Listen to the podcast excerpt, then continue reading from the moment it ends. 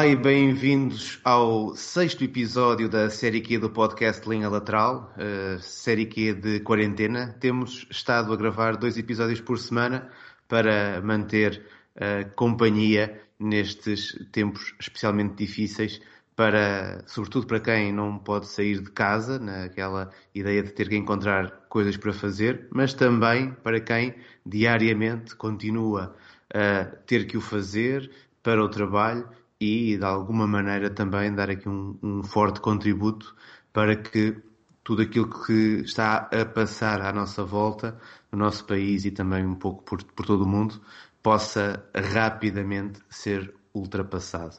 Neste episódio temos um convidado muito especial, o Sérgio Engrácia, que é, por estes dias, também o rei do podcast nacional. Portanto, temos, temos tido uh, alguns, alguns temas onde o tema, o tópico da conversa são reis de determinadas épocas. Hoje temos um rei como convidado.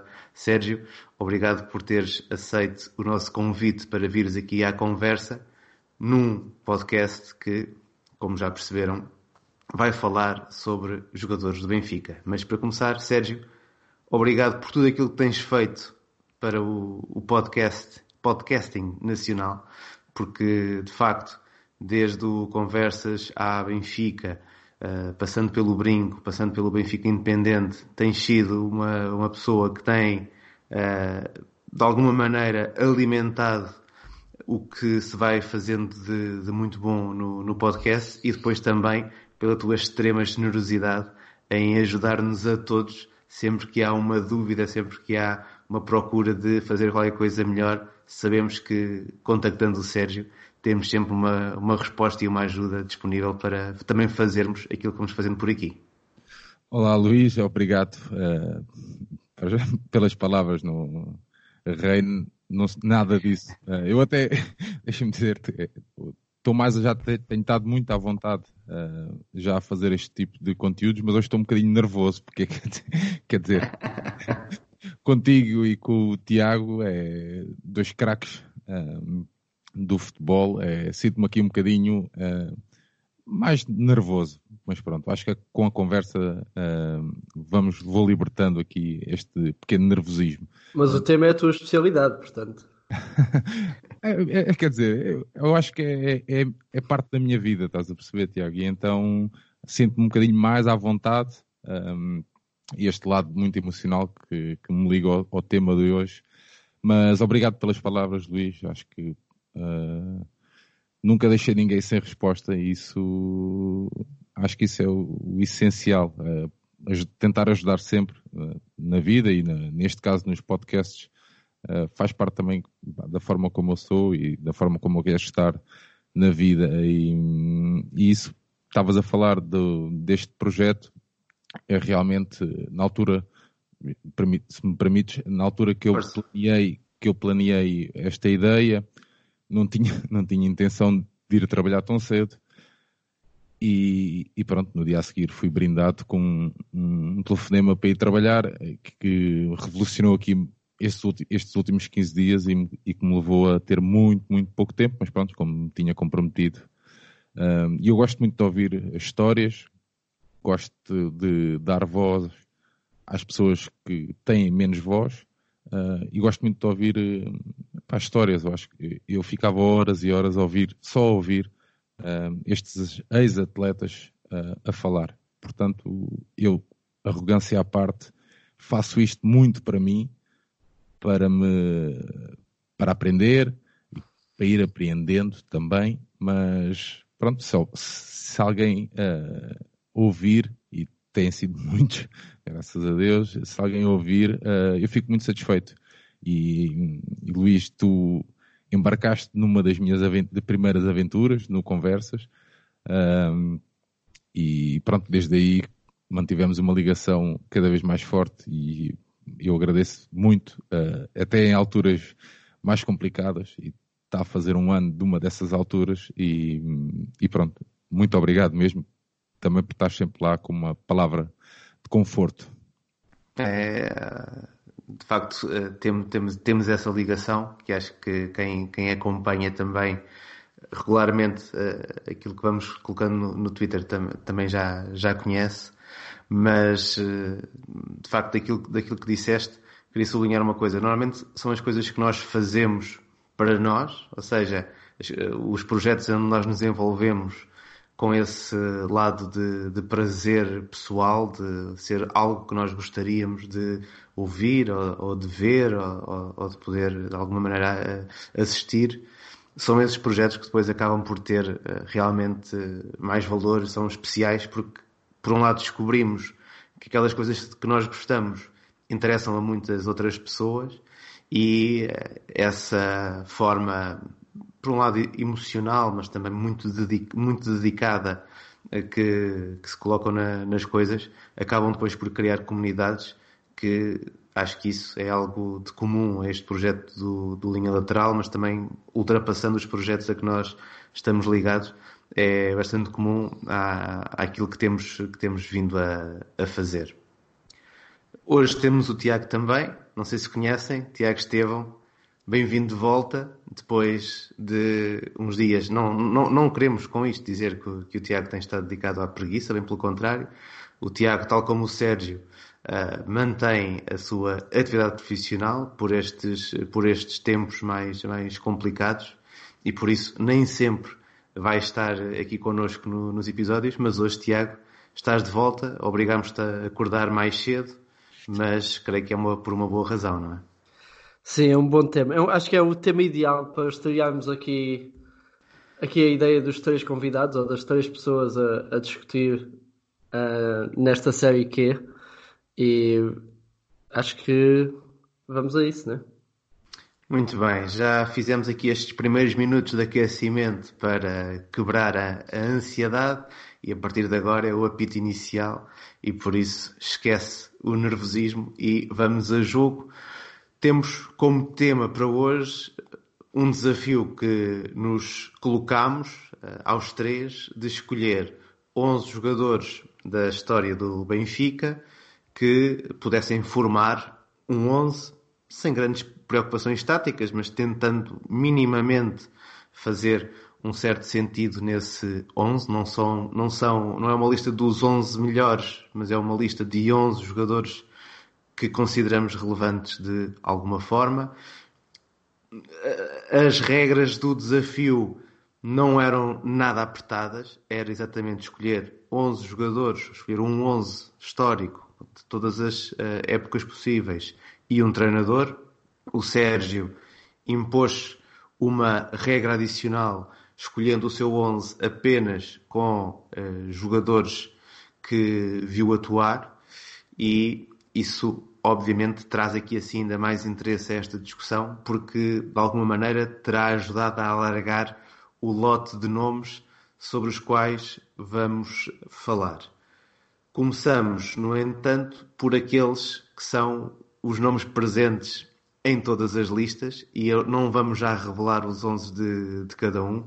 Vamos começar pelo banco e no banco todos nós escolhemos Jorge Jesus.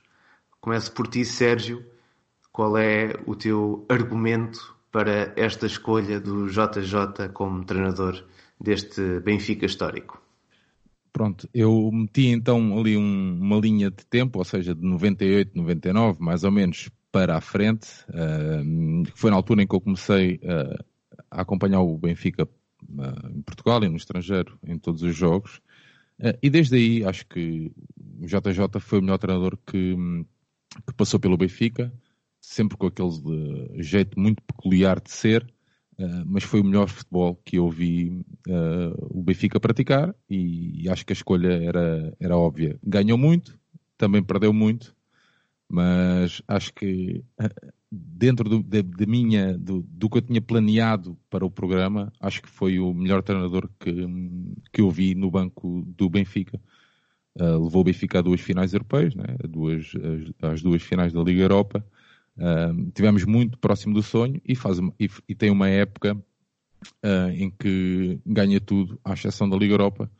uma época que foi muito difícil para mim, a nível laboral, familiar, que culminou inclusive com, com um esgotamento nervoso uh, de a tal carga de jogos, uh, se bem se lembram, o Benfica foi um ano até que a taça da Liga não tinha, uh, não tinha, ou seja, não, não havia espaço para colocar a final da taça da Liga, depois de ter sido jogada em, em Leiria, e até foi jogada uma terça-feira ou uma quarta, se não me engano. E foi um, um Benfica avassalador esse ano, portanto, acho que a minha escolha é, está, está explicada. A minha escolha foi um Benfica fortíssimo, esse do JJ.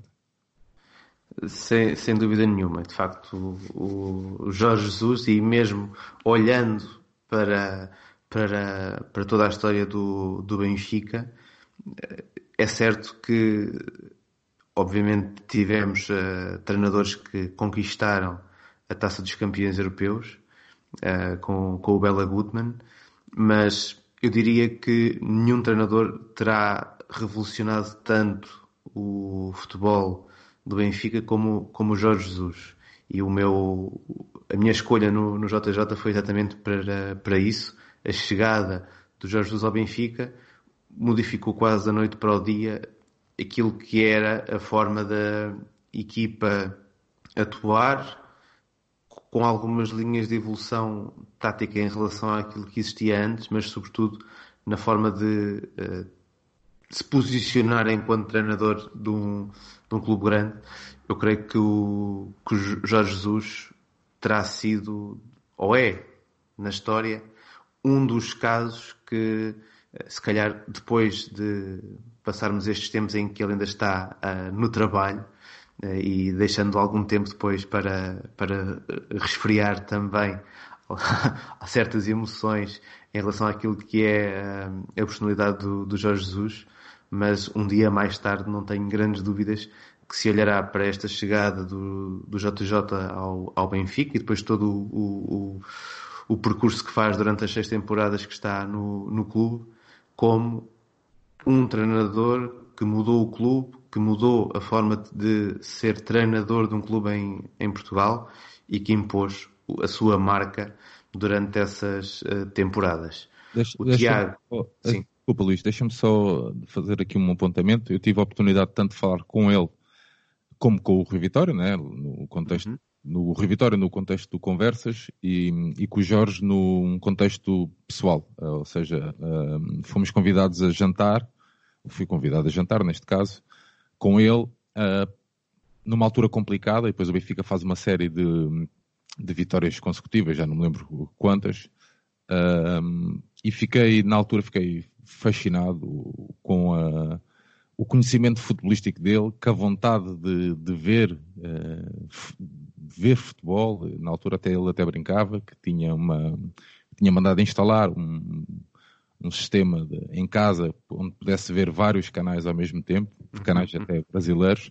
Uh, e nesse contexto fiquei com uma ideia muito diferente dele. E, e também, às vezes fala-se daquela da imagem que eles tentam passar, né? aquela imagem um bocadinho arrogante. Uh, e não fiquei, não fiquei com essa ideia, mas, mas pronto. Uh, era só para fazer esta, esta, este apontamento que foi numa altura difícil e ele procurou ajuda também nos grupos de adeptos, uh, e, e, os grupos de adeptos também servem para isso, não é? é sem dúvida nenhuma, são, são exatamente uma parte fundamental daquilo que, que são os clubes e uma parte fundamental daquilo que é o futebol e sobretudo nestes tempos em que uh, já experimentámos de forma ainda, ainda assim muito curta, mas se calhar estamos a, a caminhar para que nos próximos meses uh, sejamos obrigados a, a, ter o futebol sem, sem os adeptos no estádio, uh, ou pelo menos de forma bastante limitada. E acho que agora fica ainda mais à vista de, de todos a importância da, da presença dos, uh, dos adeptos. a hora que, já agora, pá, desculpa Luís, a hora força, que, força. A hora que estamos a gravar, saiu a notícia no, no gol.com que a Bundesliga está a tentar que uh, voltar aos jogos em maio com Exato. as portas fechadas, portanto, é só um apontamento aí que estava-se também a dizer. Sim, essa realidade é aquela que está neste momento em cima da mesa para a Bundesliga, para a Premier League também fala-se, ou começa-se a falar de forma algo insistente nessa ideia de se completarem uh, as competições deste, deste, deste ano à porta fechada. E eu creio que daqui a, a, não muito tempo voltaremos a ter este assunto ou este tema, se calhar até como ponto central de uma, de uma conversa aqui para o, para o nosso podcast ou para, para outros podcasts onde, onde nos possamos encontrar. O Tiago também escolheu o JJ em termos de argumento. Tiago, queres uh, juntar também alguma, alguma ideia aqui à nossa conversa?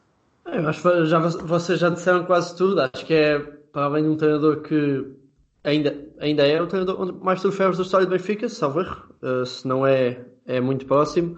Mas mais do que apenas os troféus, é um treinador que trazia uma qualidade de jogo brutal. E acho que isso é algo que nos apercebemos cada vez mais ao ver o Benfica do Rio Vitória, ao ver, ao ver o Benfica de Bruno Lage, e é incomparável a qualidade de jogo comparativamente à, do Benfica do Jorge Jesus. Diferentes níveis de investimento, diferentes jogadores, também é certo.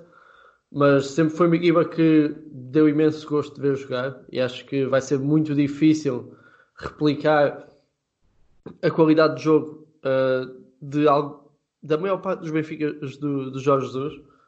Um, e para além disso, só o facto de ser um treinador nacional, um treinador que fez carreira no futebol nacional antes de chegar ao Benfica, portanto que subiu a pulso, que passou por 3, 4, mais do que isso, talvez, clubes mais, da Primeira mais. Liga antes, 5 talvez, a Estrela da Amadora, Braga, Bolonenses, hum, devemos estar a falar... Vitória, a. Moreirense... Pronto, ok, portanto pelo menos Felgueiras... Felgueiras também foi a Primeira Liga? Felgueiras foi a primeira liga. Ok, portanto, Ele também esteve, esteve no Vitória de Setúbal, creio que na primeira liga.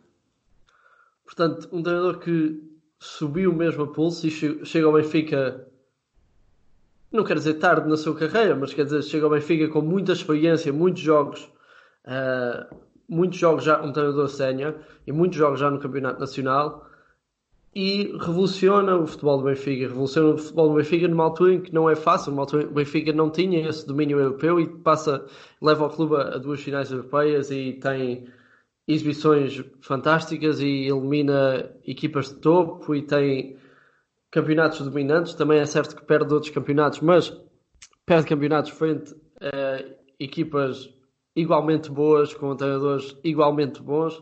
Isso fica para o episódio do Porto, mas ou seja, é um treinador muito mérito em todos os sentidos e acho que entre, entre nós os três já dissemos tudo havia tudo que havia para dizer uh, para justificar esta escolha. Muito bem, ele de facto esteve no Vitória na, na Liga e uh, também esteve no União da Leiria, para além dessas equipas que tinhas, que tinhas mencionado. E, e de facto, eu acho que isso é o, se calhar é, o, é um dos pontos também muito interessantes do exemplo de, de Jorge uh, Jesus, que tem que ver com o facto de o percurso dele não é nada normal no, no futebol português. E o facto de ele ter tido sucesso com esse percurso não o tornou normal. Ou seja, não, não, não temos muitos casos de, de treinadores que façam esta carreira de baixo e que uh, ao fim de uh, mais de 10 anos, uh, 16, 17 anos da sua estreia na, na Liga, conseguirem chegar a um grande. Ou terem a oportunidade de chegar a um grande. Normalmente, estas carreiras acabam, de certa maneira, queimar, digamos assim, as possibilidades do, dos treinadores chegarem, chegarem aos grandes. E o Jorge Jesus conseguiu superar, digamos assim, essa, esse tabu que, que se calhar marcou muitos outros treinadores uh, em Portugal ao, ao longo de, de décadas e uh, creio que essa também é uma das marcas que ele vai, uh, de alguma maneira, deixar na, na sua carreira. Dos jogadores de campo, e passando do banco para o campo, também nos 13-11, há apenas um que está em uh, todas as nossas listas e eu uh, devo dizer, lembrei-me lembrei disto agora, mas poderá ter sido de, alguma forma uma, uma premonição. Quando estive na Feira do Livro a gravar um episódio com, para o Brinco, do Brinco do Batista, o Aires deu-me um autocolante do Aymar, que continua a andar aqui assim dentro de livro para livro, porque é um dos marcadores de, de, de leitura que eu vou usando aqui no, nos meus livros, portanto é um, um uso nobre para esse autocolante do, do Aires e o Aymar acaba por ser então o jogador que comparece nos 3-11. Tiago, vou-te dar a ti uh, a possibilidade de começares agora uh, o argumento porque o Aymar e também já com essa pergunta, porque é que achas que ele é o ponto comum nestes 3-11? Já eu acho que é o ponto comum porque se calhar do, de, deste 11, seja o meu, o teu ou do Sérgio, é o jogador em que se pedisses para um adepto fervoroso do Porto ou do Sporting vir escolher o jogador que eles mais gostam, eu acho que havia grandes possibilidades de escolherem o Aymar. Acho que é um jogador que, para já, uma experiência internacional brutal antes de chegar a Portugal, portanto vinha mais que rotulado com imensos jogos no Valência e duas épocas no Zaragoza e já imensas internacionalizações pela, pela Argentina. E é, é um jogador daqueles de absoluta qualidade individual, grande capacidade técnica, super inteligente, dá mesmo muito gosto de ver jogar, sejas um adepto do Benfica ou do Porto ou do Sporting, é daqueles, daqueles jogadores que impressionava toda a gente, acho eu, e que é, eu lembro-me dele chegar e de eu ficar fascinado o facto do Benfica ter conseguido o Aymar, quer dizer, parecia-me algo tão, tão irrealista na altura, sabes? E foi logo das minhas primeiras escolhas para o meio campo, aqui um meio campo muito desequilibrado, uh, que eu tenho e acho que temos todos, temos todos o mesmo problema. Nós queremos é marcar golos, mas pronto. Uh, mas é um, o jogador temos todos em comum e acho que tem. Eu, eu conseguiria prever que nós, nós, pelo menos dois, dois de nós iríamos ter o Aymar. Quer dizer, quem é que não gosta do Aymar? Sim, é, é, diz, diz uma coisa curiosa. Tem, tem que ver com, com o facto do Aymar já ser uma já era uma, era uma grande figura do, do, do futebol mundial antes, antes de ir para o Benfica. E de facto um, em entrevistas o, o Boto já explicou um bocadinho uh, o, o, processo da contratação do, do Aymar que nasce do, do facto do, do Saragossa uh, descer de divisão em, em Espanha, portanto abriu ali assim uma janela de oportunidade para que um jogador daquela dimensão viesse, viesse jogar para, para Portugal. Foi, foi, foi algo surpreendente mas uh, a verdade é que o Aymar fica cinco épocas no, no Benfica, uh, é peça central do, da chegada do Jorge Jesus ao, ao, Benfica quando ele está na sua segunda temporada, um, eh, em, que é, em que é campeão. Curiosamente, o único título do Aymar uh, em, em Portugal, o único título nacional. Uh, mas era um, era um jogador que tinha essa marca de ser ter sido, enquanto jovem, uma das grandes promessas do, do, do futebol mundial. Durante alguns anos foi confirmando todo esse potencial e depois veio para a Liga Portuguesa e uh, espalhou também essas uh, qualidades que, que, já lhe eram uh, reconhecidas. Sérgio, tu que nestes anos andaste mais, mais dentro dos estádios, o que é que nos dizes de, dessa demarcação de diferença do Aymar em relação ao, ao resto dos jogadores?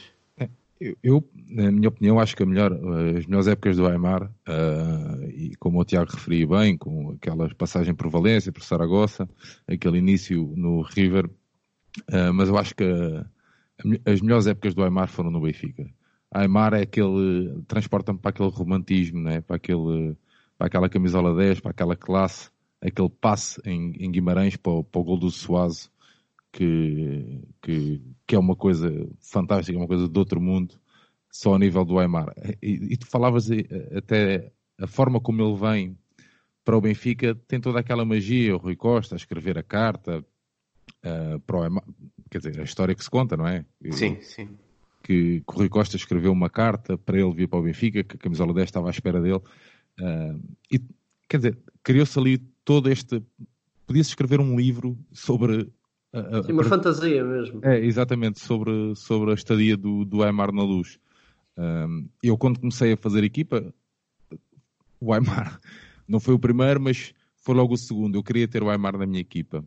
E como o Tiago referia bem, se perguntasse a um, um, um qualquer adepto uh, de um clube rival, de certeza que, que, que iam escolher o Aymar. Uh, é, transporta-me para aquela magia da, da camisola 10 mesmo. Uh, acho que é, foi um prazer imenso. Uh, e hoje, se calhar, já damos o devido valor a, a, ter, a época, as épocas do, do Aymar na luz e depois foi a regularidade, não é? Quer dizer, tem, faz 2008, 2009 faz 29 jogos, 2009, 2010 41 jogos, 10, 11, 46, 11, 12, 42, 12, 13, aí sim, já com uma lesão pelo meio, 21 jogos, quer dizer, foi de uma. teve épocas brutais e de uma forma fantástica. Sim, posso, eu posso só acrescentar uma coisa que é quando nós tivemos esta ideia, eu e o Luís estávamos a falar, a primeira coisa que o Luís disse foi vamos todos fazer a equipa, mas vamos todos fazer a equipa em 4-4-2 para termos uh, todas as mesmas regras. E a primeira coisa que eu disse foi onde é que vais pôr o Aymar no 4-4-2? Porque é impossível fazer esta equipa sem o Aymar, entendes? Acho que é, foi imediatamente que me lembrei foi vais para o onde? No Modesto tem de ser o Aibar. Portanto, acho só isso diz, diz muito. É, Pode-se pode dizer mesmo que é a regra Aymar que leva este desafio a ter tão poucas regras, porque depois dessa, dessa troca de argumentos com, com o Tiago, uh, mais, mais valia de facto deixar a, a, porta aberta para que cada um escolhesse o, o seu 11 dentro de um, de um desenho que considerasse minimamente uh, possível minimamente. do que, do que, do que uh, propriamente estarmos a, a delinear uh, muito por posições e isso ao, ao, longo do episódio 2 também já vão perceber que leva a alguns desequilíbrios em termos posicionais. Um, passamos então do Aymar, que é o, o homem que está em todos os 11 nesta lista uh, composta pelo, por mim, pelo, pelo Sérgio e pelo, pelo Tiago, e começamos a olhar para uma posição, e começamos a olhar para uma posição em que temos um nome com dois votos e depois temos um, um outro nome numa, numa terceira equipa. Olhamos para a baliza e, de facto, pensando na baliza do, do Benfica, uh, creio que uh, eu, eu, escolhi o, o Pradom, tal como, tal como o Sérgio. O Tiago trouxe o, o Bento para, para a discussão e, uh, de facto, eu tendo votado em Pradom, digo, pensando com guarda, num guarda-redes de Benfica, o Bento é aquele que mais nos uh, ocupa o imaginário. Agora, o Perdomo foi. Uh, teve tanto impacto no, no, no Benfica, uh, apesar de, nas cinco temporadas que, que esteve na, na luz, nunca o, o, Benfica foi campeão, mas teve tanto impacto nessas, nessas temporadas, a viver até momentos menos bons da, da equipa encarnada e a revelar-se sempre um, uma barreira intransponível, digamos assim, a fazer resistir de alguma maneira a grandeza do Benfica nessas temporadas em que as coisas não, não correram tão bem. E, e confesso que esta, que esta manhã estava a, a, a ver o, a final do, do Europeu de 1980 uh, entre a Alemanha e a Bélgica e às tantas percebo que o Perdomo está no banco dessa equipa. Portanto, ele esteve no Euro de 80 como um dos suplentes, não foi, não foi utilizado. E começa a fazer contas de cabeça e pensa assim, bem, ele em 80, em 80, o, o homem uh, já era, já fazia parte das, das contas da seleção belga e ele vem para Portugal 14 anos depois, depois de ter sido considerado o melhor guarda-redes do Mundial de 94, assina pelo, pelo Benfica na altura, e se calhar há pouco falávamos da, das contratações um, um, pouco irreais do, do futebol português, no, no caso do, do Aymar, o Perdomo não deixa também de, de, entrar aqui nesta, nesta lista de, de contratações um pouco irreais.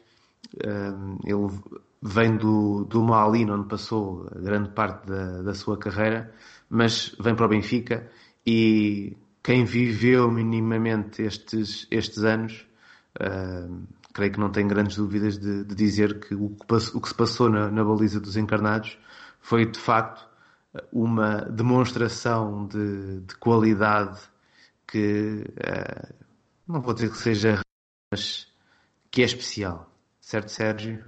É, eu, eu, concordo perfeitamente contigo. Aliás, ele já chega, já chega à luz com. Eu já tinha ganho uma, uma taça das taças, até numa final contra o Ajax. Sim. Um, e vem, e não deixa de ser curioso, estavas a referir que ele vem uh, após o Mundial uh, e ter sido considerado uh, o melhor guarda-redes do Mundial. não sei quais foram, em, em, que circunstâncias é que, é que o Benfica conseguiu assegurar a contratação do, do, do. Posso, mas... ou seja, na altura havia uma regra que, ou não sei se era só na Bélgica ou se, se era uma regra mais, mais geral, que aos 35 anos ele ficava livre para poder uh, escolher o, o, clube para, para, onde, para onde queria ir. E se a memória não me trai, uma época antes, o nome dele chegou a ser falado e discutido até com a possibilidade de vir para o Sporting. Portanto, havia vários interessados em tentar agarrar o, o, o Paradome. Uh, mas é depois do Mundial que ele acaba por vir para, para o Benfica. Portanto, o contexto da vinda dele para o Benfica tem a ver com o ter completado os 35 anos e aproveitar um, que seria um último contrato assim, da, da carreira dele. Eu não, sei, eu não sei é se ele não terá assinado antes do Mundial. É possível que sim, é possível que sim. Era, era, era por aí, eu, eu fiquei com, eu tenho esta dúvida se ele não terá assinado mesmo antes do Mundial, porque o Benfica, eh, quer dizer, eu, facilmente ele encontrava lugar um, numa outra equipa, num patamar muito superior ao Benfica, até porque o Benfica naquela altura um, está ali nos, nos primórdios do, daquele, do tal chamado Vietnã, não é?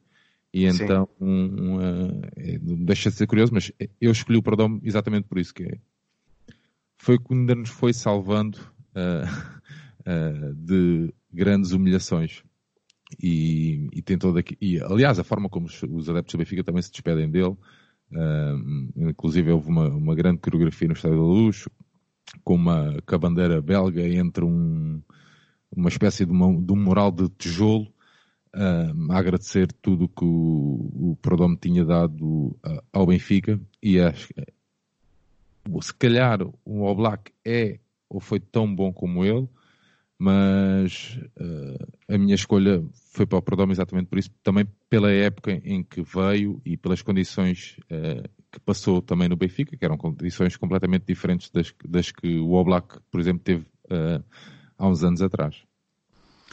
O Tiago escolheu o Bento, mas teve aqui assim muitas dificuldades para, para ser assertivo na escolha do guarda-redes, não é? Sim, eu, eu posso dizer, eu tinha o Black até hoje de manhã, ou até há bocado, até que foi, mas eu decidi impor-me uma regra que foi não queria que os jogadores tivessem uma passagem curta pelo Benfica. Os jogadores só de passar uma época pelo Benfica não justifica estarem no melhor 11 de, da história do clube. E acho que um, a minha primeira escolha, lá está, foi mesmo o Oblak, que é o melhor guarda-redes do mundo e isso tudo, mas a verdade, o Oblak, eu acho que ele não chega a fazer 30 jogos pelo Benfica sequer. Portanto, ele faz uma época, ou meia época, eu acho que ele é titular a época, época toda, portanto, sim.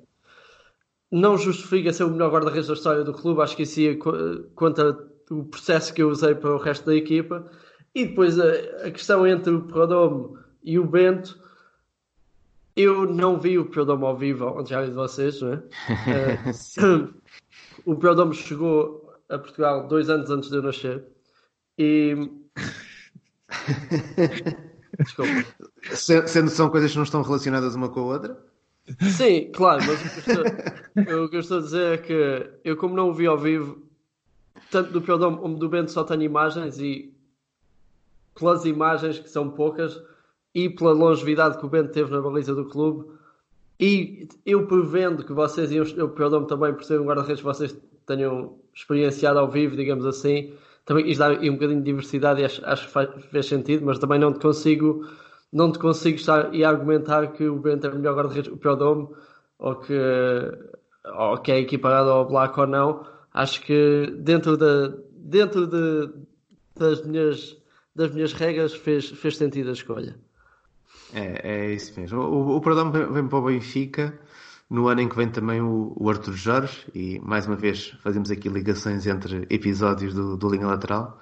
Um, o Benfica tinha sido campeão na, na, época anterior. Quando é campeão, os, os dois uh, guarda-redes que o Benfica utiliza na, nessa temporada, o Neno e o, e o, Silvino. O Silvino acaba por sair, fica o Neno e o, e o Perdão, mas claramente com o Perdão a, a vir para, para ser titular. O Benfica participa na Taça dos Campeões Europeus, onde chegou até aos quartos de final nessa, nessa época. E depois sim entra a partir da época seguinte nesse, nesse período de, de, de declínio onde, onde de facto o, o Perdomo marcou alguma, alguma diferença. Um, o Bento é um guarda-redes que faz uh, a sua vida no, no Benfica depois de, de se ter estreado na, na primeira divisão ao serviço do, do Barreirense.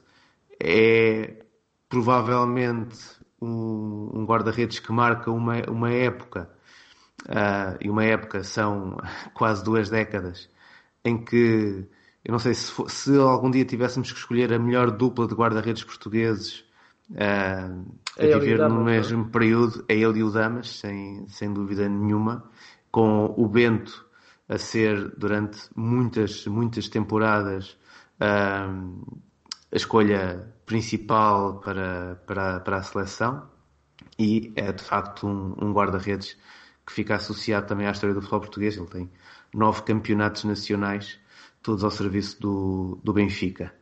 Deixamos a baliza, então entregue a estes, estes dois grandes pesos pesados do, do futebol encarnado e do futebol português e passamos agora a olhar mais setor a setor para as escolhas que, que foram sendo feitas e começamos pelo setor defensivo, onde o Sérgio escolhe um quarteto, eh, eu e o Tiago optamos por uh, escolher trios de, de, centrais, revelando então aqui assim as escolhas. O Sérgio, dentro deste período temporal em que se autolimitou escolhe Nelson Semedo, Garay, Luizão e Léo.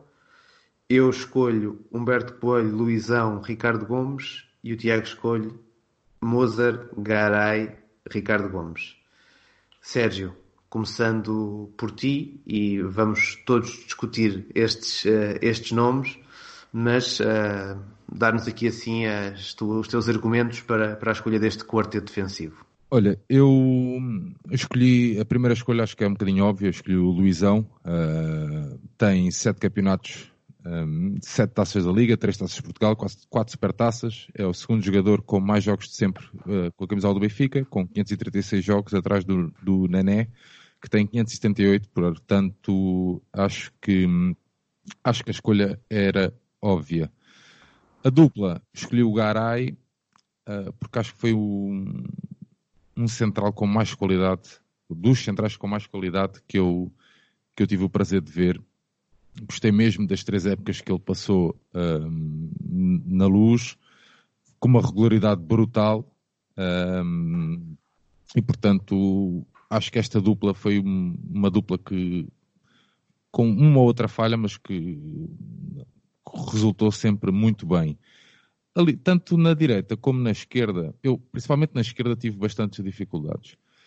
Tive para pôr uh, o Fábio Coentrão, o Fábio Coentrão que, que passou na luz, foi um Fábio Coentrão uma garra imensa, pá, mas uh, o lado emocional não me deixou e então optei por escolher o Léo, que, que, que nas três épocas que teve no Benfica também foi um atleta que eu gostei sempre muito e que fica marcado por uh, houve um, um, jogo ali no, no Dragão em que nós, uh, perde, nós estávamos a perder 2-0, fazemos o 2 igual, o Porto acaba por ganhar por 3-2 com o gol do, se não me engano, do Bruno Moraes. Agora estou na dúvida, mas em, em, exatamente do lado do Léo, que ele, um bocadinho anjinho, fica fora do campo, depois o árbitro não, não o deixa entrar e então o golo uh, é, vai, uh, é, criado no lado dele, mas é, era um atleta que muito aguerrido e que eu sempre, sempre gostei muito e teve uma regularidade também brutal, não é? 42 jogos em duas épocas e na terceira época teve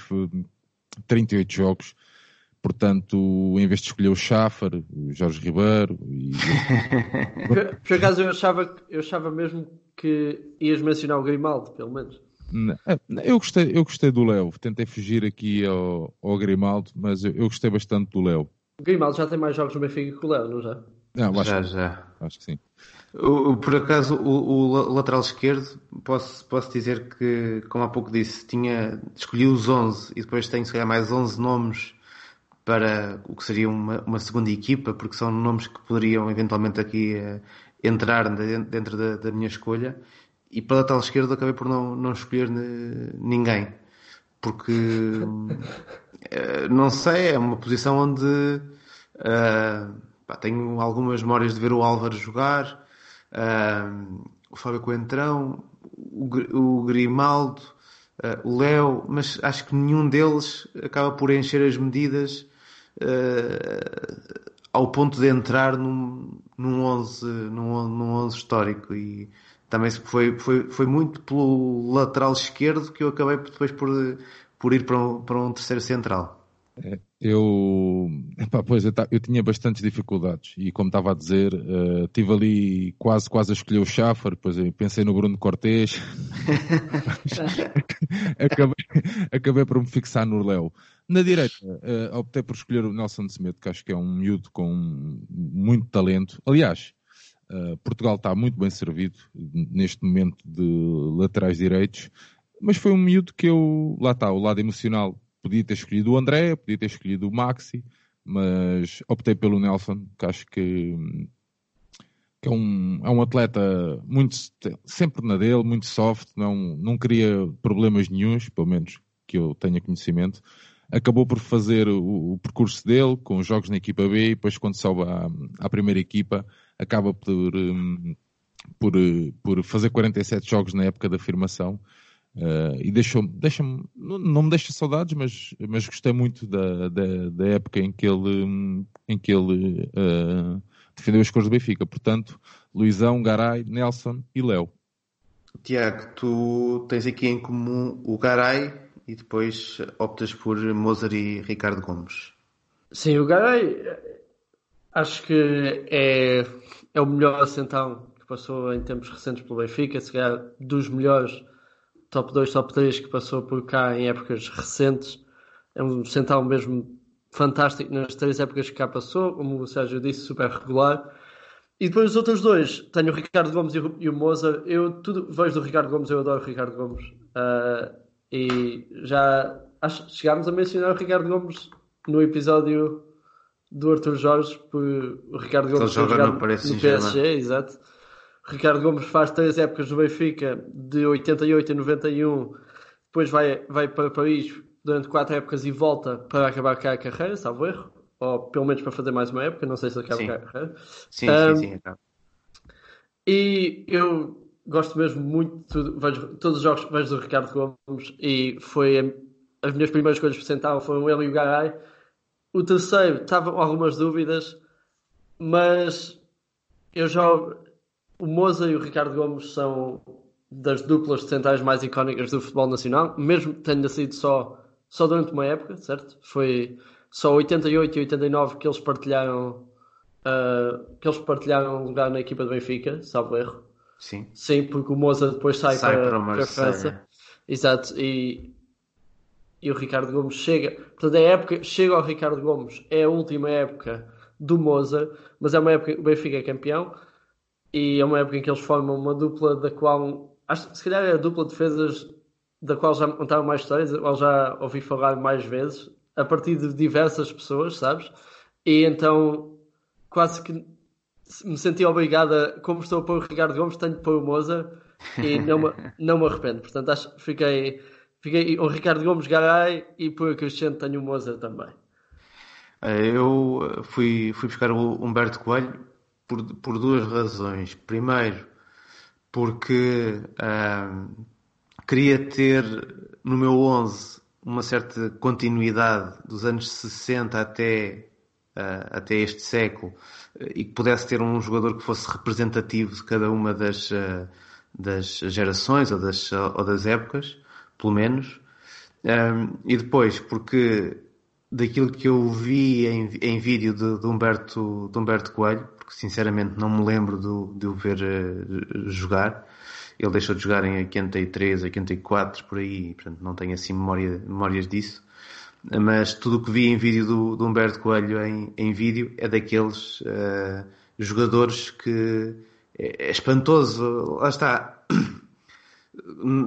E agora nestes tempos estou a ver muitos jogos antigos e a cada, a cada época, a cada jogo, por vezes aparece um jogador que cria aquela sensação de dá quase vontade de saltar do, do, do sofá onde, tô, onde, estamos a ver os jogos, que é uau, este gajo era mesmo muito bom. E eu, eu tenho, tenho, tenho essa sensação com, com Humberto Coelho, que era de facto mesmo muito bom na, no início do durante os anos 70 quando ele quando ele tem uh, aparece no, no Benfica aliás eu acho que ele ainda se estreia nos anos 60 mas depois entra nos anos 70 como essa figura do, do Benfica esteve também uh, em França e jogou nos Estados Unidos e depois volta para, para o Benfica onde faz mais uma, uma série de temporadas.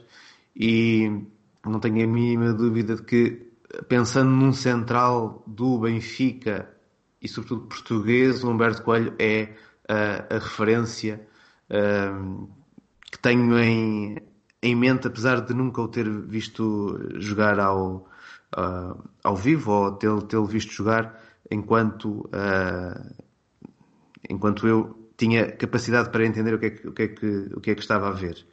Uh, depois escolho, escolho o Luizão porque dentro da, da história do Benfica no, no século XXI creio que é um, um jogador sobre o qual não se pode passar ao, ao lado, é uma referência do, do, do Benfica e é daqueles uh, jogadores que tendo tido a oportunidade de o ver chegar ainda bastante jovem e depois fazer todo um percurso até ser, até sair como uh, referência já veterana do, do Benfica, dá-nos dá uma, dá-me a mim uma clara percepção do que é que é esse processo de, de ser, de ser jogador e uh, o Luizão, enquanto capitão do, do, dos encarnados, acaba por, por cumprir com essa, com essa visão de um todo de, do que é, que é um jogador em, em diferentes momentos da sua carreira e de como isso é.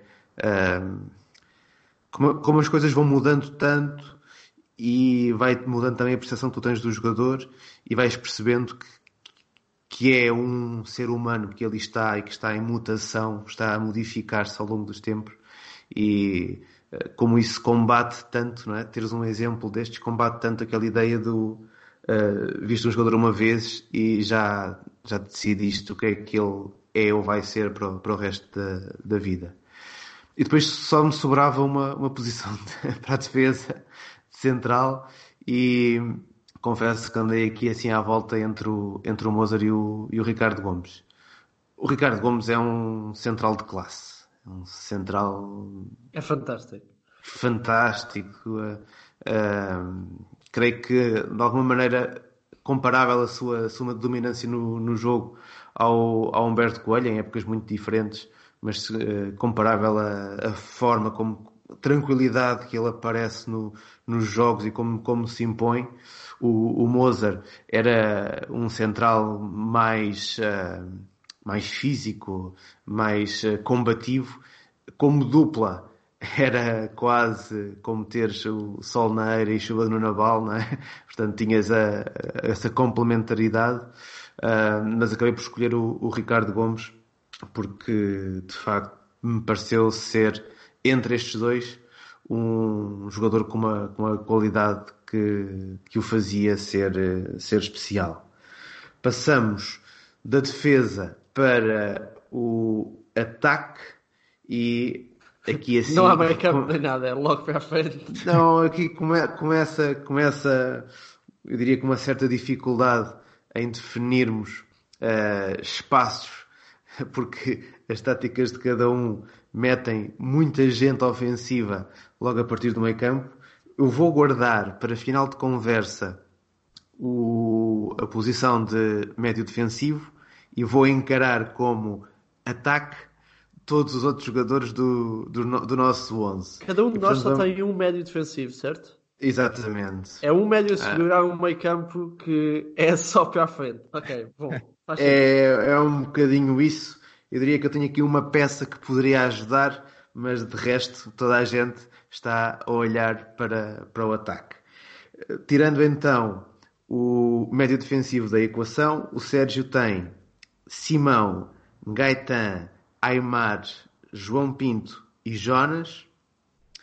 Eu tenho Simão, Valdo, Rui Costa, Aymar, João Pinto e Eusébio.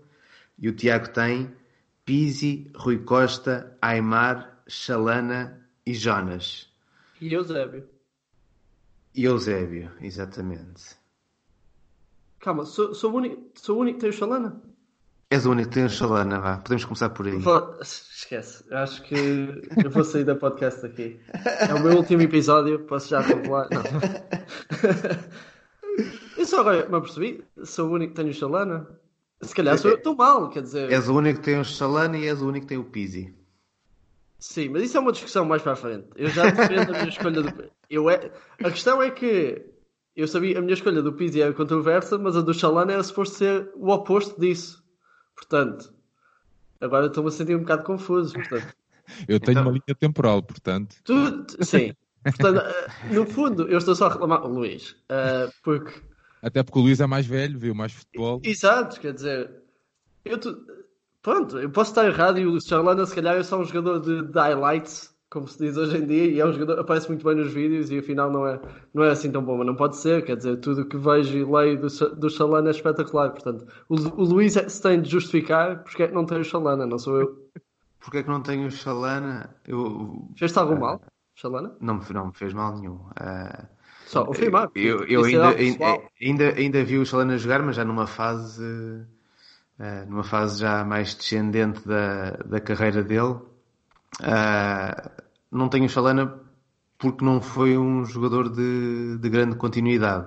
Ou seja, era de facto um jogador de momentos, mas aqui na minha escolha de jogadores e mesmo pensando em jogadores que vi apenas em vídeo, uh, à frente do Chalana ainda tinha o António Simões.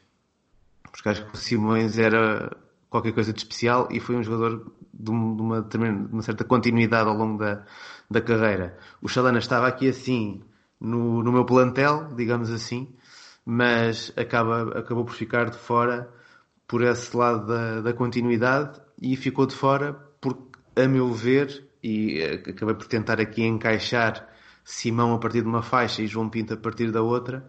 Quer o Simão, quer o João Pinto, em momentos diferentes do, do Benfica, um, tiveram um, um peso específico no, na equipa, no futebol que a equipa jogava, no próprio clube, que os uh, colocaram à frente do, do Chalana. Diria que provavelmente o Chalana em termos individu individuais, é um jogador que faz sentido estar nesta discussão e nesta conversa, mas em termos de impacto nas equipas onde jogou, uh, perdeu, na, na, minha, na minha escolha, não é?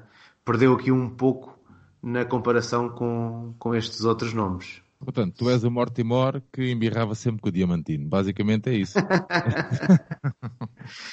Não é, não é, não é embirrar com, com o Chalana, longe disso. Aliás, é, é uma das dificuldades de escolher os 11 numa, numa história com, com tantas décadas de, de craques, é, é exatamente deixar de fora uh, jogadores que são, uh, que são espetaculares e que são de facto muito, muito bons. Eu posso dizer uh, que as minhas primeiras escolhas foram Aymar, Ricardo Gomes e Chalana, e depois o resto veio a seguir. Mas eu, essas foram as primeiras escolhas, portanto eu sinto-me bastante ofendido com, com aquilo que estás a fazer.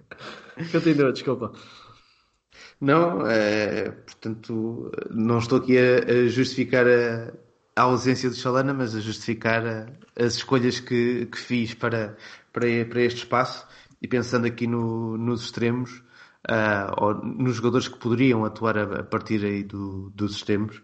Uh, de facto, quer o Simão, quer o, quer o João Pinto, que se calhar depois, em termos de jogo no Benfica, até eram mais jogadores de, de corredor central durante o, o tempo que, que jogaram na, na equipa, uh, ficaram, ficaram por cima. Dentro daquilo que foi, a, digamos assim, a espinha dorsal de, das minhas escolhas, foi, foram as escolhas mais, mais do passado. Já falei do Humberto Coelho, que está no, no início da da, das minhas escolhas.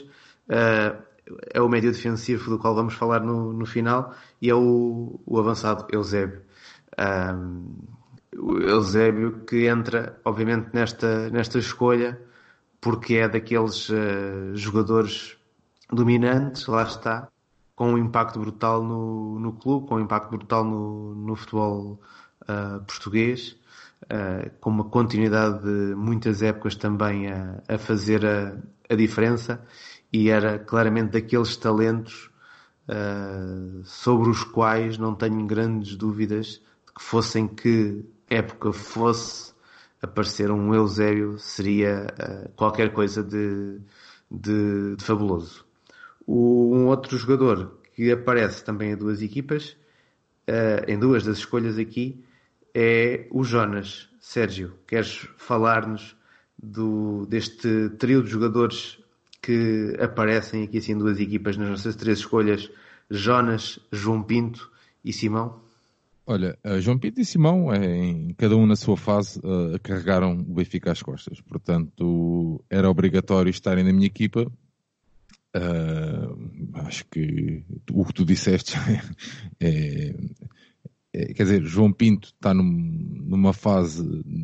Tenho pena que, que, só tenha ganho um campeonato e duas taças de Portugal. Acho que está numa, numa fase negra do Benfica e depois também a sua saída, eh, que ainda deixa.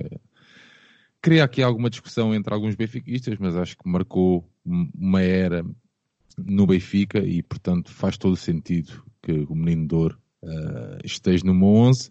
E o Simão, noutra fase, uh, também não deixa de ser curioso que ganha um campeonato, uma taça de Portugal e uma supertaça, ou seja, dois atletas com muitos anos de Benfica e com poucas conquistas, mas que iam espalhando cada um da sua forma magia e iam carregando o Benfica às costas. Jonas, é, é agradecer sempre à turma dos morcegos que não o quis mais.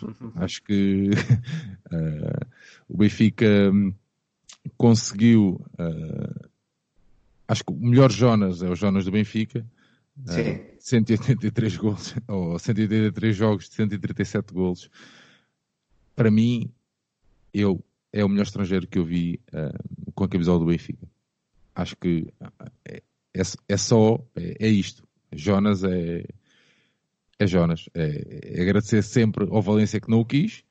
Uh, Jonas tem uma classe acima da média e, e, mais uma vez, Luís, tu que és uma pessoa com mais experiência de futebolística, uh, podes uh, ser de, ou não da mesma opinião, mas tens que. No Benfica, eu acho que mesmo as pessoas mais velhas assumem que Jonas é, é um dos melhores de sempre. Uh, portanto, eu fiz questão de ter o Jonas não meti o Eusébio porque acho que o Eusébio, lá está, meti a minha linha temporal e porque acho sim, que o Eusébio sim. está fora deste, de todas estas escolhas. Acho que o Eusébio está num patamar acima e depois estão os outros. E eu acho que estas, estes três, para mim, eram óbvios. Uh, o, João, o, João, o João Pinto, o Simão e o Jonas um, eram, eram óbvios. Acho que os três carregaram de alguma forma o Benfica, um, cada um na sua era, carregaram o Benfica ali às costas. E Jonas pagou por isso, né? Sim, sem dúvida nenhuma. Mas uh, eu, eu sublinho, de facto, uh, uma das coisas que diz em relação ao, ao Jonas, uh, e aí acho que tem que haver muito mérito para quem entendeu isso e conseguiu transformar o, o Jonas naquilo que ele foi no Benfica, porque pá, eu tenho a sensação que eu tenho é que o Jonas, de facto, nunca foi tão bom como foi no, no Benfica. Era um jogador que era muito acima é? do nível da, da Liga Portuguesa nos, uh, nos anos em que chega e é a forma como teve impacto uh, a jogar na, na, equipa encarnada, não é? E esse Jonas não existia, quer dizer, existia antes, mas nunca tinha conseguido se calhar ter esse, esse nível de impacto na, como acabou por ter no Benfica, não é?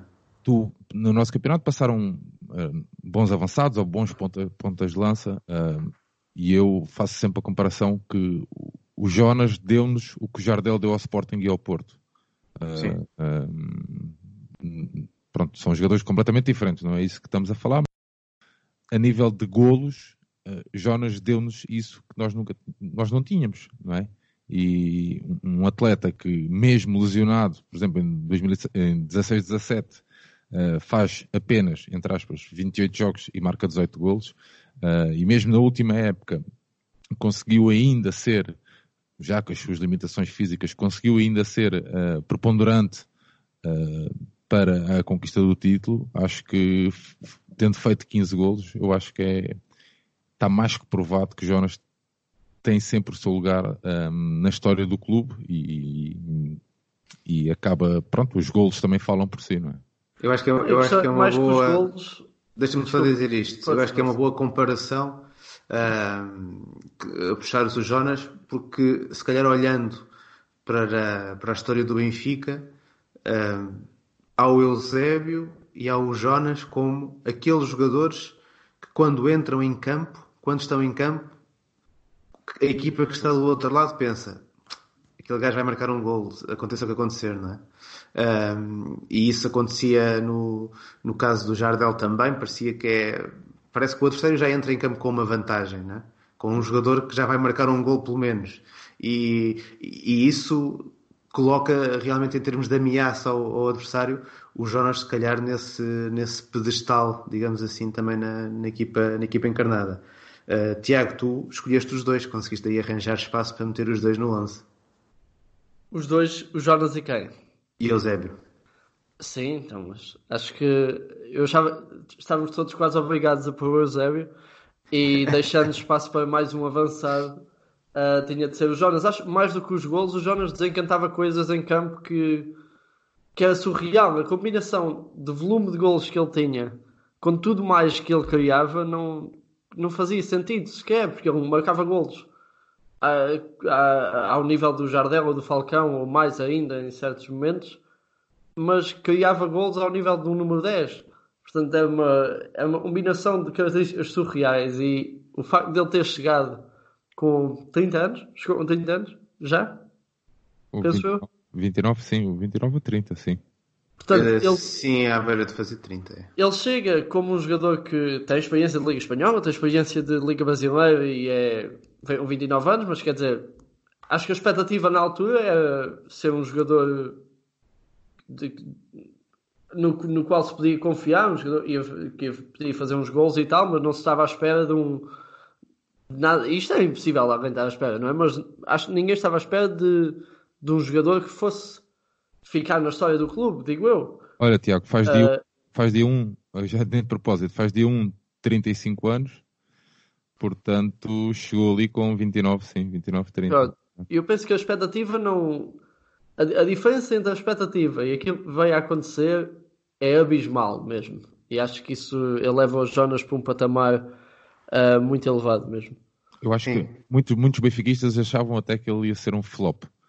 Uh, porque depois veio logo a público que ele tinha sido considerado o pior avançado e essas coisas assim. Sim, é verdade. O Valência é aos olhos de muita gente, quer dizer, quando pensamos em equipas, eh, fazer assim um bocadinho comparação dos grandes de cá com equipas dos campeonatos maiores, acho que o Benfica e o Porto, na cabeça de muita gente, fica ali no nível de um Valência, no nível desse tipo de equipas que lutaria por, por uma Liga Europa em Espanha, coisa assim do género. Ou seja, ele estava a dar um passo paralelo na sua carreira, no sentido em que vinha, vinha de um clube, em teoria, de um nível similar, e não tinha, não tinha feito uma época nada de especial no Valência e o Valência estava a deixá-lo sair, portanto tinha de haver alguma razão para isso.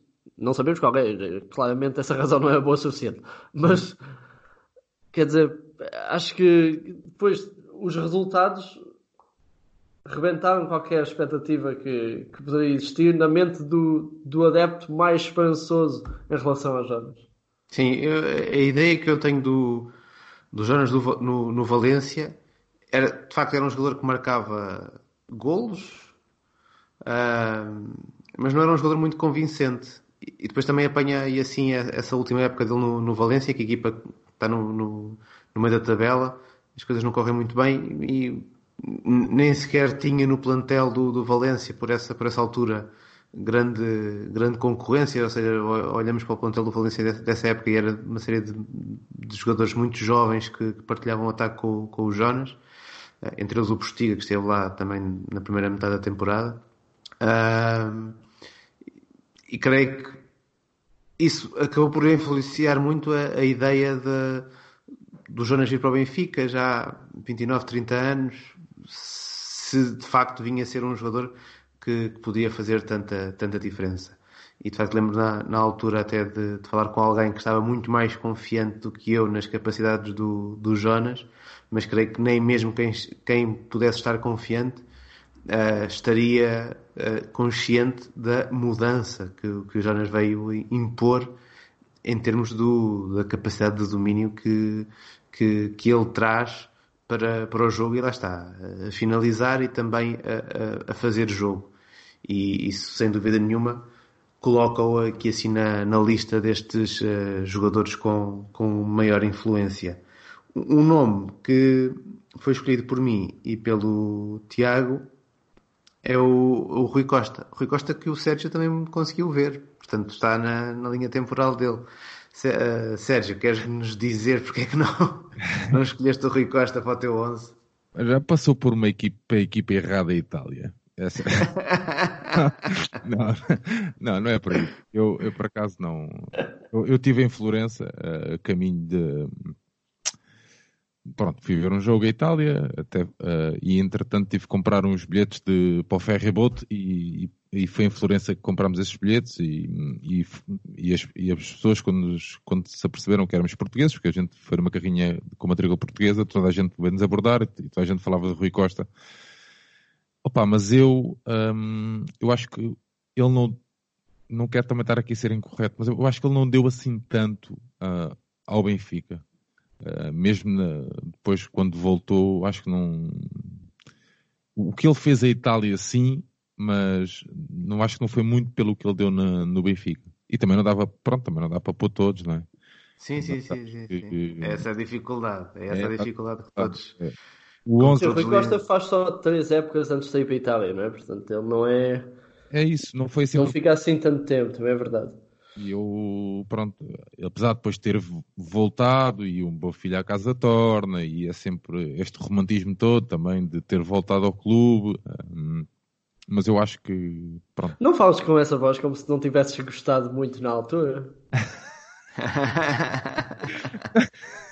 Não podes não. criticar o romantismo, és tu, não, então. Eu não, eu nada disso, nada disso. Eu estou a dizer é que pá, eu acho que ele não deu assim. Não quero. Já sei que a malta vai criticar, mas é, é, faz parte, mas é assim, não acho que ele tenha dado assim tanto ao clube uh, para merecer estar no meu 11. É claro que está no banco, uh, pode estar ali no banco, é, entrar, a sair, entrar e sair, e porque é, também é, nós às vezes brincamos muito, né? ele no, nos 6-3 ele fica no banco. É verdade. Nos 3-6 é ele fica no banco, é o único jogo em que ele fica no banco, fica no banco amoado. Uh, mas nós estamos, pronto, brincamos sempre um bocadinho com isso. Eu acho que ele deu algo ao Benfica, mas não, não é, não está no top 10 de jogadores que mais deram ao Benfica, longe disso.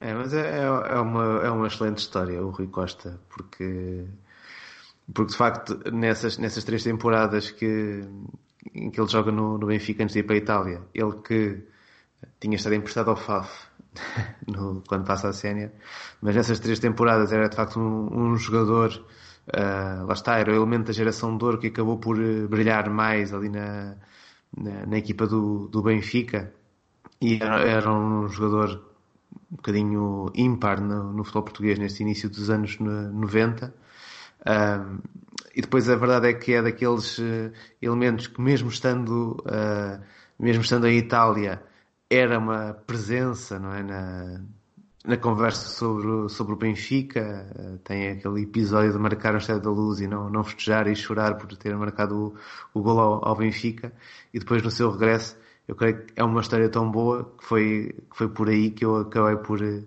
por o trazer para, para este 11. Mas até a história da saída também é, é curiosa, que ele pode ser para o Barcelona e depois Sim. o Barcelona dava menos ao clube, dava mais ao atleta, mas dava menos ao clube.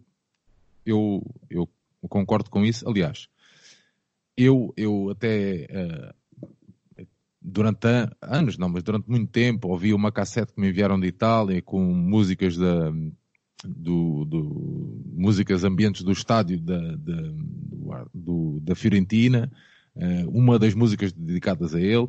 Mas eu, pronto, neste numa 11 em que podia, podia ter colocado, mas optei por, outras, por outros atletas. Não, acho que também bom o 11, pronto. É, nesse, nesse 11 e nesse 11 tens um, um, jogador que não, não aparece no, nos outros dois 11 que é o Gaetan.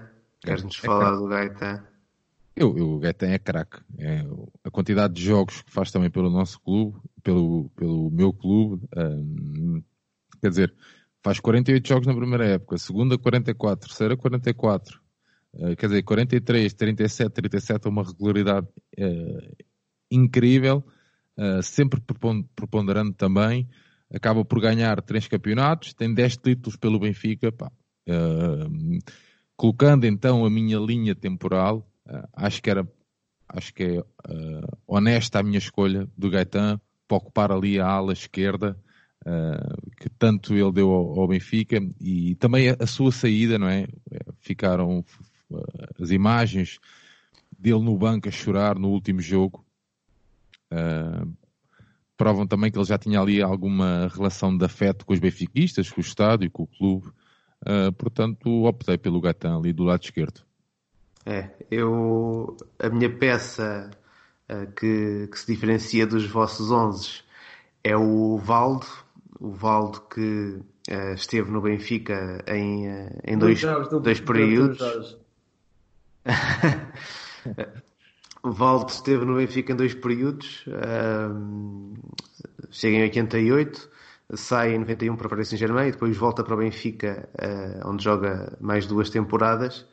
Epá, e é um jogador muito, muito dominante também neste, nos finais dos anos 80, sobretudo era uma peça muito importante nesta, nesta equipa do, do Benfica e há pouco quando disse que era o elemento que eu via aqui assim a poder ajudar é que ele eh, sabe, enchia, enchia o meio campo. Provavelmente nos dias de hoje o Valdo seria um, um camisola 8, portanto um daqueles box-to-box a poder fazer várias coisas no, no meio campo e é por isso que, que o trago para, para este meu 11 porque sinto foi aqui um jogador muito à parte também que, que passou na, na, equipa, na equipa encarnada. Ele também foi, uh, foi internacional uh, brasileiro durante um, um, período até relativamente curto de, de tempo, uh, mas é de facto um jogador que, a meu ver, merecia estar aqui nesta, nesta escolha dos, uh, dos 11 uh, dos 11 históricos do, do Benfica. O tu, Tiago diz, diz. Né? Tu colocas diz? três camisolas 10, tu. Uh, Tens o Aymar a fazer o corredor todo? Não, tenho o Aymar e o Rui Costa com o Valdo um pouco mais recuado em relação a, a estes dois. É. Portanto, o Valdo aqui assim uh, na minha equipa, assumiria claramente o papel do, do box-to-box, do 8. Portanto, uh, apesar de seguramente eles irem discutir quem é que ficava com a camisola, com a camisola 10. O Tiago trouxe uh, o único jogador do plantel atual do Benfica, o Pizzi, para, para esta conversa. Queres, queres nos explicar porquê? Então é assim, eu faltava, faltava uma opção para o meio campo e eu queria que fosse um jogador mais um, dos tempos mais modernos, porque eu estava a dividir mais ou menos metade metade entre os jogadores mais históricos e jogadores uh, da última década ou algo assim do género. Um, ou da história, da história recente do, do clube. E no corredor sobrava-me um espaço para ou para o Gaetão, para o Di Maria, ou para o Pizzi, seria certamente um desses jogadores. E hum, eu acho eu não queria deixar que as exibições depois da saída do clube me influenciassem muito, e é por isso que o Di Maria não está. O Di Maria tem um grande salto evolutivo uh, em Espanha depois de sair do Benfica. um, mas eu pessoalmente não era tão fã do Di Maria cá como fui depois da sua saída. E o Gaetan, eu achei haveria mais possibilidade do Sérgio mencionar o Gaetan do que Pizzi. E eu tenho imenso respeito pelo Pizzi. Acho que é um jogador, eu queria mesmo mencionar, queria ter uma, uma escolha controversa e vai ser o Pizzi, mas eu acho que é, eu acho que é justa. Eu acho que ele é um jogador que eu já tenho imenso respeito pelo percurso do Pizzi. É um jogador que faz um percurso a partir de uma equipa super pequena. Eu acho que é o Bragança, salvo erro. Ele só sai para o Braga no, como segundo ano de júnior, portanto é um jogador não tem passagem por uh, uma academia de formação, digamos assim, ou por um grande na formação. Vai para o Braga em segundo ano de júnior, tem uma carreira entre montes de empréstimos e uma saída para o Atlético Madrid não resulta muito bem e mais uns empréstimos em Espanha e só depois volta ao Benfica e agora está na sua sétima, sexta época pelo Benfica talvez? Sexta. Ah, sexta? Está na sua sexta época pelo Benfica. Eu acho que ninguém esperava o monstro entre aspas que o Pizzi está se, se foi no qual ele se foi transformando eu acho que é um jogador que não fosse a presença do Bruno Fernandes cá tinha sido claramente o melhor jogador do campeonato nas últimas épocas. E acho que mesmo com o Bruno Fernandes cá o Pizzi esteve equiparado ao Bruno Fernandes a nível de produção em muito, durante muito, muitos jogos, uh, com a diferença do Pizzi estar numa equipa superior, portanto, uh, portanto com, essa, uh, com esse ponto que não, não, é, não é comum, vá, portanto, não, não quero tirar mérito a nenhum dos jogadores, mas acho que é um, é um jogador fantástico, é um jogador que é pouco valorizado pelas pessoas, é, é um jogador que está na sua sexta época com o Benfica e é um jogador que tem 30 anos agora e eu penso que é capaz de ficar muito mais anos no Benfica e daqui a uns anos vamos falar dele como uma figura clara na história do clube. E portanto, isto é quase uma escolha para o futuro uh, do que uma escolha já como lenda do clube, entre aspas. Mas acho que se calhar daqui a 5, 6 anos, depois do Pizzi ter feito, em vez de 6 épocas, 10 ou 11 épocas no Benfica, uh, e depois, um bocadinho, como falámos do Jorge Jesus há pouco, depois de deixar as coisas assentar, as pessoas vão ver e vão olhar para trás e vão pensar um bocadinho na qualidade do Pizzi enquanto jogador, da atitude dele dentro da equipa, da, da presença que ele tem como representante do clube. E acho que é um jogador que eu queria valorizar e é por isso que está aqui. Uh, eu por acaso não acho que seja uma escolha assim tão polémica. Sérgio, não sei se queres falar sobre isso. Eu também não acho. Eu acho que, eu acho que eu sou fã do Luís. Isto se pusermos isto no net, eu acho que o Gaetan, os jogadores como o Gaetan, por exemplo, uh, ou o Di Maria, ou seja quem for, que têm um, um, um traço técnico um bocadinho diferente, acho que são capazes de ter uma, um, uma legião de fãs maior, digamos assim. Concordo, concordo. Infelizmente ou não, são, são opiniões. Eu simplesmente queria, queria valorizar o Pizzi. Eu acho que não dão é tanto à equipa como dá o Pizzi. Exatamente. É também por aí um bocadinho que eu queria, queria valorizar o, o Luís Miguel. É Luís Miguel, exato. Eu um bocado Felipe, mas não, eu concordo com o Tiago. Acho que só que a querer meter alguém na direita, a minha escolha foi para o Simão, mas não, acho que o, o Pizzi daqui a 5 anos, como o Tiago dizia bem, se calhar vai ter também um lugar. Uh, a, a, malta que possa vir a fazer um 11 uh, daqui a uns anos, de certo uh, que o Pizzi estará em muitos deles, não tenho a mínima dúvida. Eu, eu sou um. Não sou um fã, mas sou um apreciador, um grande apreciador das suas qualidades e do que dá ao, ao coletivo. Não é aquele, não tem aquela magia de, um, um gaitão do Di Maria, mas é um, um jogador de equipa uh, e que se, como o Tiago dizia, se não fosse Bruno Fernandes, provavelmente uh, seria o melhor jogador do campeonato, não tenho a mínima dúvida. É, isso aí é, também, também estou, estou de acordo. E, de facto o, o, percurso dele também é, é muito singular e, e se calhar de, deveria obrigar-nos a, a, pensar mais sobre uh, os jogadores talentosos que, que aparecem em zonas menos favorecidas do, do país e que não têm se calhar o mesmo tipo de, de oportunidades. E o Pizzi demorou se calhar, muito tempo a, a afirmar-se exatamente por causa disso, porque ele ainda faz uma época de júniores no, no Braga, depois de já ter jogado como sénior no, no, no, Bragança, mas praticamente não joga na equipa principal do, do Braga, anda de empréstimo em empréstimo, depois é no passo de Ferreira que ele começa assim a aparecer uh, como, como jogador que, que fazia diferença, ou fazer a diferença, e tem essa saída um pouco estranha para, para o Atlético de Madrid, onde não se consegue afirmar, mas uh, de facto é também daqueles jogadores que quando chega ao Benfica, uh, poucos poderiam adivinhar que se viria a transformar naquilo que, que se transformou. Uh, aí também a, a, aposta do, de Jorge Jesus no, no Pizzi como um jogador do, do corredor central acho que mudou, modificou bastante uh, aquilo que o Pizzi poderia, poderia ser e, e, é hoje em dia. Sim, é, é engraçado e... que ele muda muito a forma como ele joga hoje no corredor por ter jogado no, sim, por, sim, sim. por ter jogado por dentro tanto tempo com, com o Jesus. Não, Acho que isso é super interessante. E na verdade é que ele hoje em dia parte do corredor, mas já não é um homem do, do corredor, já não. Não, hoje é o tu, Pizzi. Tu vês o Pizzi, já ninguém pensa no Pizzi como um extremo, que foi que era aquilo pela, quando ele chegou ao Benfica era aquilo pelo qual ele era, ele era conhecido, digamos assim.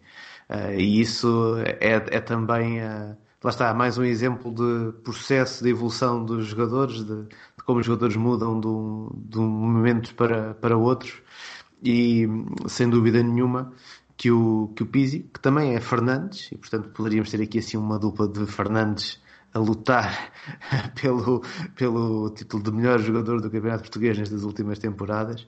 Um, o Pizzi também não vejo, não vejo realmente como polémica a, a escolha dele para, para o 11. Ainda bem, ainda bem, é bom sinal.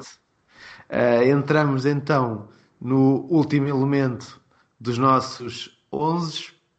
Eu e o Tiago fomos para, para a história com o Coluna a ser o nosso escolhido como o médio centro de características mais, mais defensivas, o Sérgio eh, optou pelo Matic nesta sua linha temporal mais resguardada.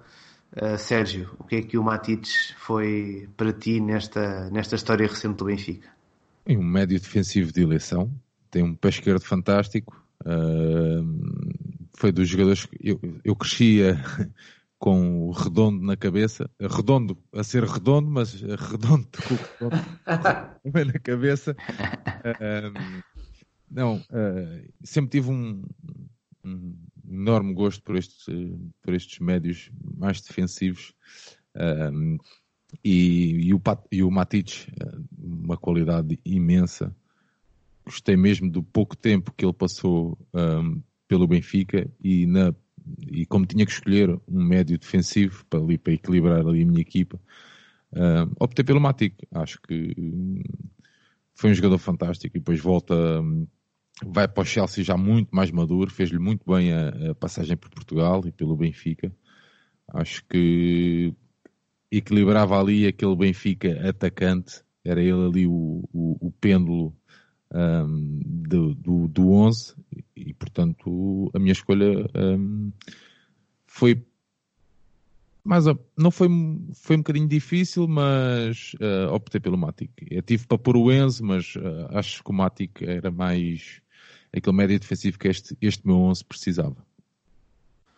Muito bem, eu fui pelo, pelo monstro sagrado. O Coluna é, é de facto um, um jogador que no seu tempo foi, foi reconhecido também como um dos, um dos melhores do mundo, de facto só um pouco encoberto pela, pelo facto de ter o Eusébio na, na mesma equipa, uh, porque de facto o Coluna era um, era um jogador excepcional.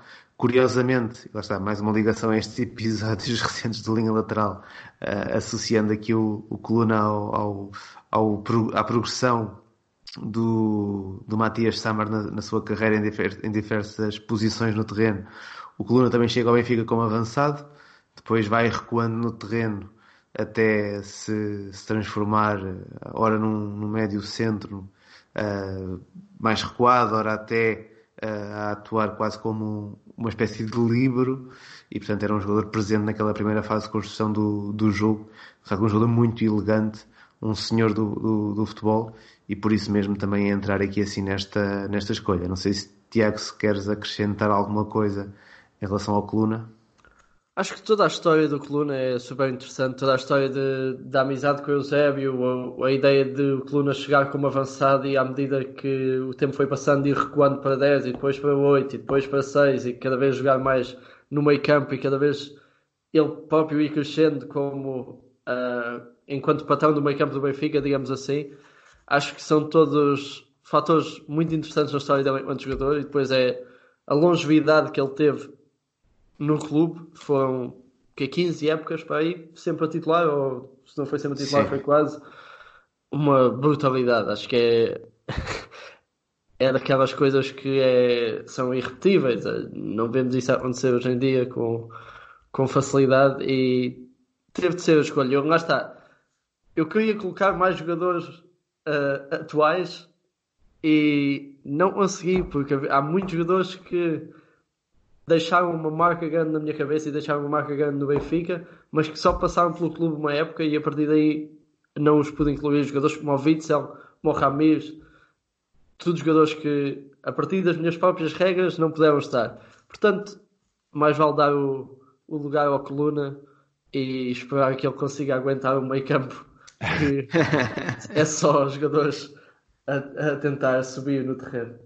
Vocês foram buscar os asos todos, isso aí é mais fácil, não é? É, exatamente, exatamente. Fomos aos trunfos e depois já tivemos que completar à volta, à volta deles. Quer dizer, eu, eu, não queria ser mais controverso, não é?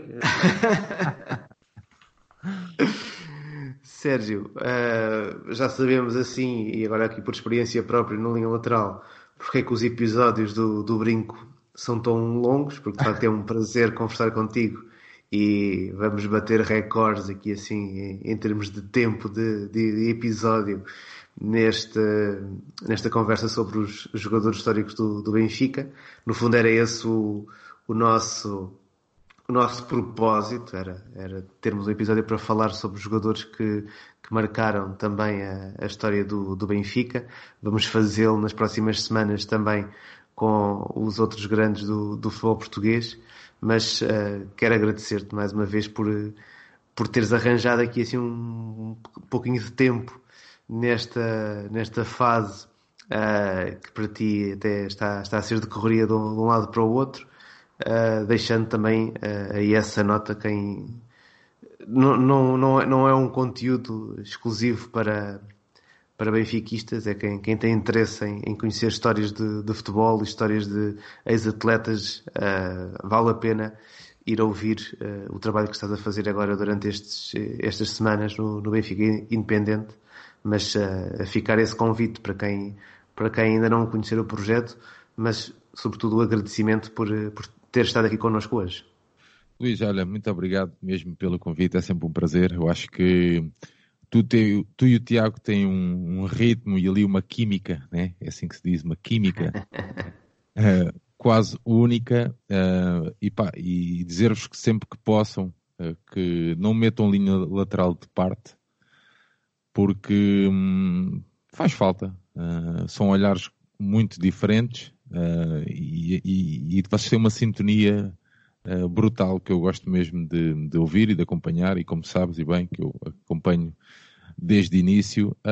Agradecer-vos mais uma vez o convite. Espero que o meu 11 não crie muitos problemas, muitas celeumas, mas sempre que precisares e precisarem, uh, não da minha voz, mas do, de alguma dica ou alguma coisa, uh, estou sempre disponível, como tu sabes e bem.